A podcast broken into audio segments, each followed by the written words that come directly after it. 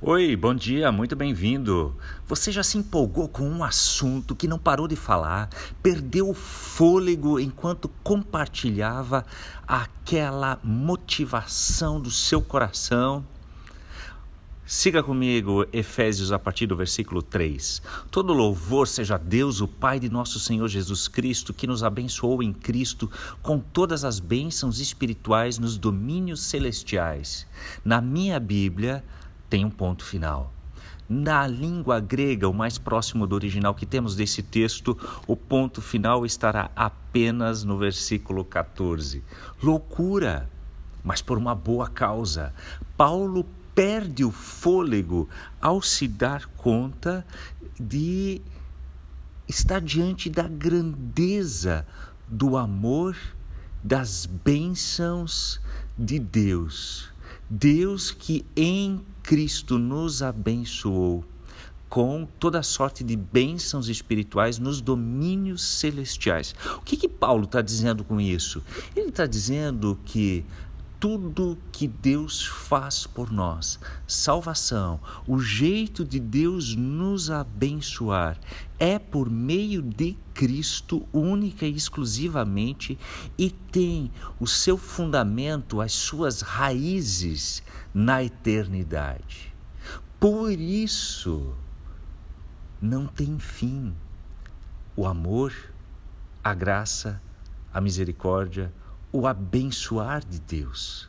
A sua origem está no eterno e desde a eternidade. E aí nós chegamos nos seus efeitos temporais.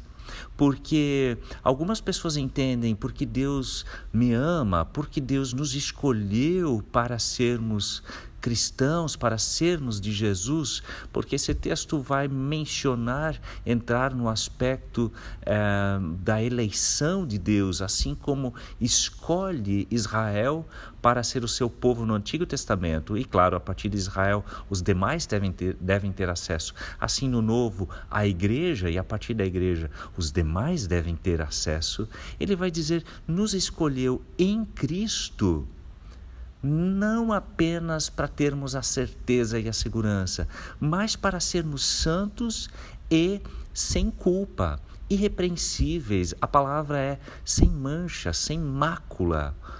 Claro, se essa graça, a salvação, o amor de Deus tem a sua origem na eternidade, os seus efeitos são para dentro da nossa realidade. Logo, Paulo com isso está afirmando que para os eleitos que são chamados para serem santos, eles não podem diferente a não ser ter uma vida marcada a quem eles pertencem. Lembrando que o primeiro aspecto de sermos santos não é um aspecto moral ou ético, mas é o fato de pertencermos àquele que é santo. Indica o nosso pertencimento. Mas aquele que pertence a Deus, que é perfeito, lógico que vai ter efeitos morais e éticos também. E aí? Não é de nos empolgarmos com a grandeza dessa mensagem? A essência, a raiz de todo amor de Deus está na eternidade, mas os efeitos, eles vêm para as nossas vidas hoje.